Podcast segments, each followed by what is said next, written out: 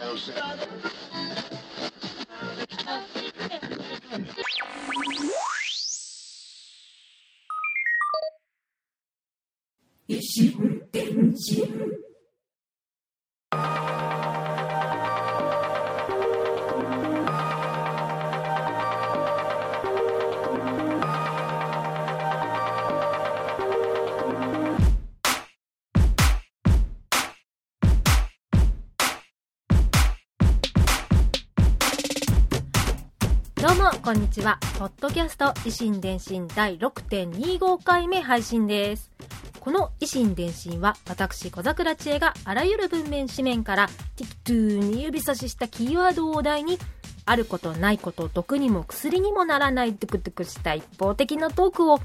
いい年した中年が痛々しく、世間一般とはずれた感性で、独りよがりにお送りするポッドキャストです。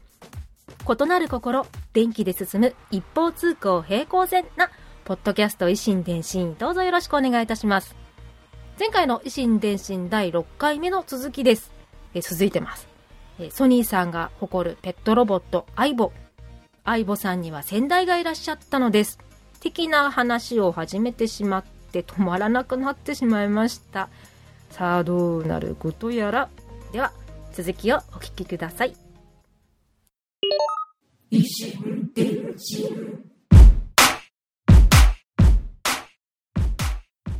さて、2001年に発売された第3世代 iVo ERS310、ここでデザイン一新されます。熊と犬を掛け合わせて、ゆるキャラにしたような、色質感もメタリックからマットになりました。うん、曲線的っていうよりも、丸、球、円子供たち大好きアンパンやこうドラドドラに寄せた外見になってえこう第一第二世代と比べて思い切ったな販売ターゲットを変えたかなって印象がありありですね。アイボリーカラーのマカロングレーカラーのラッテ。名前も可愛いですね。入れるソフトによって性格が変わってきたり電子音や日本語でおしゃべりもするんですけどこう同じ相棒同士で会話もしたりで、え相棒同士のおしゃべりは、うにゅーって感じのこう電子音で、2匹 ?2 台？んまあ、2匹以上こうね、向かい合わせたり、揃えたりすると、にゅー、にゅーとこう言って、こう、見てる方も当人同士、当人？当相棒同士でもこう楽しそうです。ゆるキャラな見た目を活かして、相棒が主役のテレビアニメと連動させて一緒にテレビを見て楽しんだり。はあ。ハンドビューはポケットステーションみたいなやつ？懐かしい。えー多分この頃は下火になってたかな、ポケステ。うん、ポケベル？懐かしい。まあ要は、えー小型の文字表記できるパネルで、えー、相棒と会話をしたり、機能がまた一段と広がりました。もともと今までの世代よりお求めやすい価格設定だったんですけれども、さらにお求めやすい廉価版として、顔を犬のパグに寄せたタイプも出てました。目が車のフロントライトのようで、こうパグの眉間にシワを寄せたような目つきが、まあ、これはこれでちょっと可愛いですね。そして、えー企業コラボにも力を入れていたようで、ビールのキャンペーンプレゼント限定製品で、耳と首輪が赤、青、黄の3色。付属の専用ソフトを使うと、ビールを飲む仕草をしてくれるそうです。一緒に飲み明かすことができるんですね。楽しそう。ねえ。ね毎晩の晩酌のお供に相棒。これでもう一人飲みにさよならですよ。他に、ウーロン茶のキャンペーンプレゼント限定品で、パンダ柄。これはこう、パンダ柄に塗装したのではなくって、着ぐるみと相棒本体セットでもらえるという。で、着ぐるみを着せて、付属の専用ソフトを使うと、ニーハオとこう中国語で挨拶してくれたり、CM ソングが再生されてオリジナルダンスを踊ってくれるという。これも可愛いですね。ニーハオって言ってくれるんだ。あ、可愛い。熊と犬がモチーフなんでね、パンダに違和感ないとこがこう、うまくやりよったなーって思うとこですね。ちなみに、私の記憶の相棒は、この第3世代で止まってました。なので、最終世代はこの丸いやつだと勝手に思ってたんですね。こっから新作が出ても、そんな大々的に宣伝してなかったんじゃないかないや、まあ私が単にニュースとか CM とかこうガジェット的なものを気にしてなかった時期だったのかな相棒に申し訳ない。今更だけど、ごめん、相棒。そんな私が世の中から外れてしまったであろう時期、2001年第4世代 iPo ERS220 第3世代と同じ年だったのか。なんで覚えてないんだろうな。昔、私の記憶だけ行方不明なことはまあさておき。デザインがメカに戻ってますね。反動がすごい。ものすごいメカに戻って、戻りすぎて犬の形通り過ぎてます。第2世代がベースになっているので、こう四つ足なんだけど、頭がメカ。メカメカうるさいですけど、デザインをされたのがアニメマクロシリーズを手掛けた川森昌司さん。なるほど。今まで光って目の表情を演出していたこう黒色センサー。その部分がこうシンプルに横一本線になって光るだけになって、いつビームを出してもおかしくない雰囲気です。メカです。惑星探査がコンセプトになっているので、パソコンから相棒をリモートコントロールできたり、相棒のカメラで捉えた音や映像をパソコンに受信させたりと、ロボット操縦感アップ。えー、そして頭と足と尻尾とソフトのセットが別売りでありまして、第2世代にこのセットを付け替えると、あら不思議。第2世代から第4世代にバージョンアップ内蔵 CPU の処理速度もアップされているので多分喋りますよね。このビジュアルで日本語喋られたらやだな一番こうポプテ、ピポパポ電子音が、電子音か相棒語、ニューのあのあれしか発してほしくないですなまあ相棒自体が動物とロボットの中間を目指してたわけですが、こんなにこうデザインがあちこちの方向から攻めてきてるってことは、それだけ数多くの人の心をつかもうと試行錯誤してるってことが伺えますよね。アイボが最初に発売されてた時からすっごい気になるけどデザインが犬っぽくって好みじゃないなーってこうオーナーになるのを見送ってたであろう。マクロスを見てた小さなお友達が社会人になって大人買いができる大きなお友達になってこう第4世代で決めたパターン結構あったんじゃないですかね。そして2003年第5世代 iVo ERS7 これが最終世代だったんですね。第4世代と合わせて今回初めて私は知りました。耳が垂れ耳に戻って基本の第1世代のデザインに戻りつつブラッシュアップした感じですかね。頭のこうフェイスラインがスヌーピーみたいな感じです。黒色センサーが顔一面にまた大幅に増えてドット配置された LED ライトが目の表現を作ってこう表情がまた一層豊かになりました。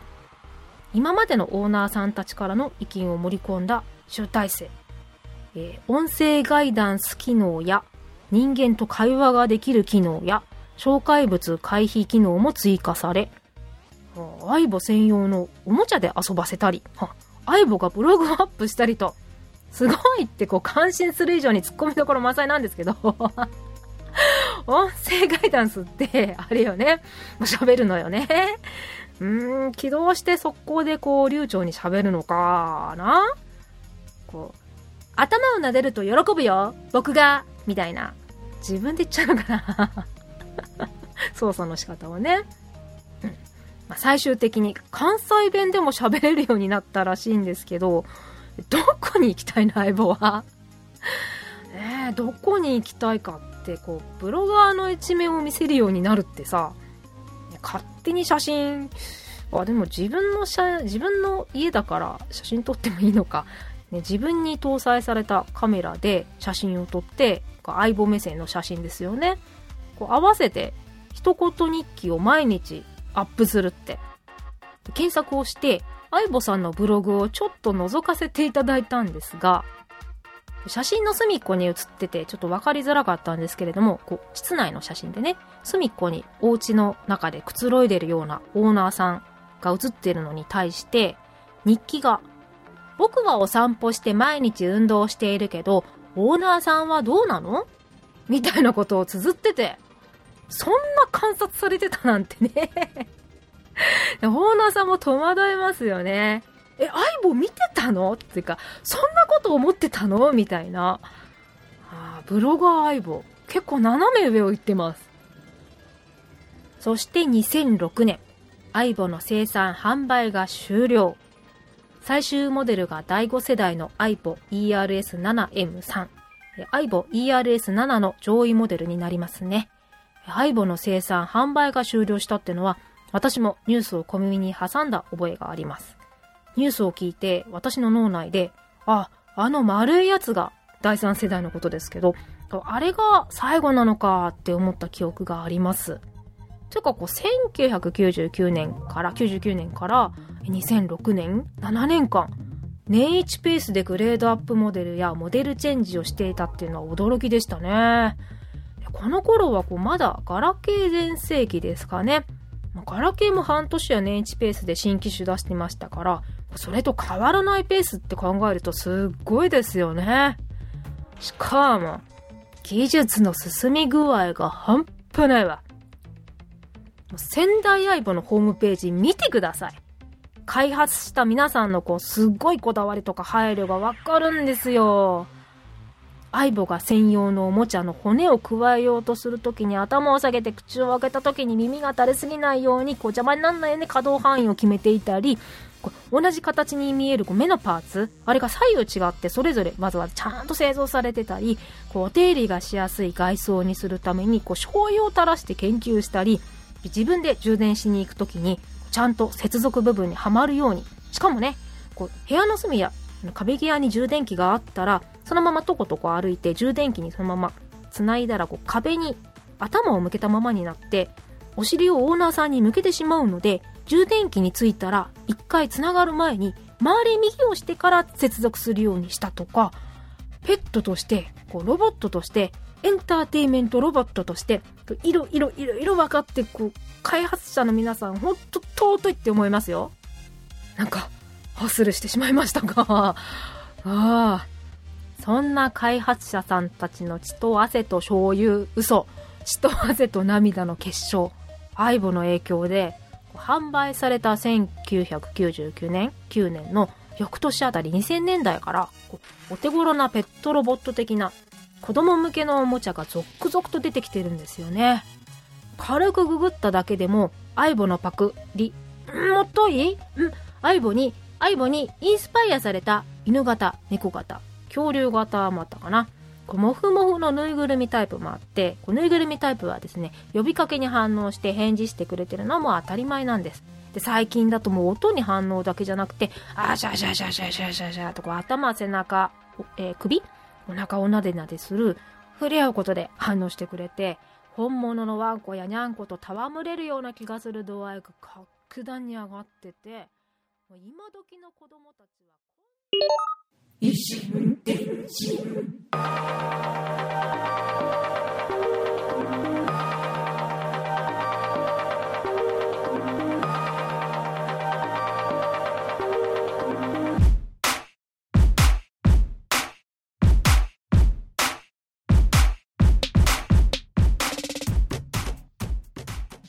はい。縁も竹縄ですが、またもやまたもやここで一旦エンディングです。続くんかいすいません。まだまだ続いてしまいます。維新伝心第6.25回目と中途半端な回数だったわけが、ここで明かされてしまいました。えー、仙台相棒のホームページや、こう、当時のニュース記事とか見てたら、話さずにはいられなくなったっていうか、なんていうか、えー、ソニーの人から1円ももらってないのに一方通行に盛り上がってしまいました。ねえー、ソニーの回し物ではございません。決して。えー、あ、あ、でもね、仙台相棒のホームページのリンク、サイトに貼っておきますので、仙台相棒を知っているあなたも知らないあなたもぜひ見てみてください。楽しいですよ。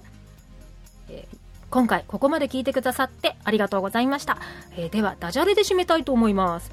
あ、ブログ更新に夢中でお風呂沸かしすぎちゃった。ブロガーの風呂が熱い。ブロガーの風呂が熱い。あつ森では次回の配信をお楽しみに。小桜知恵でした。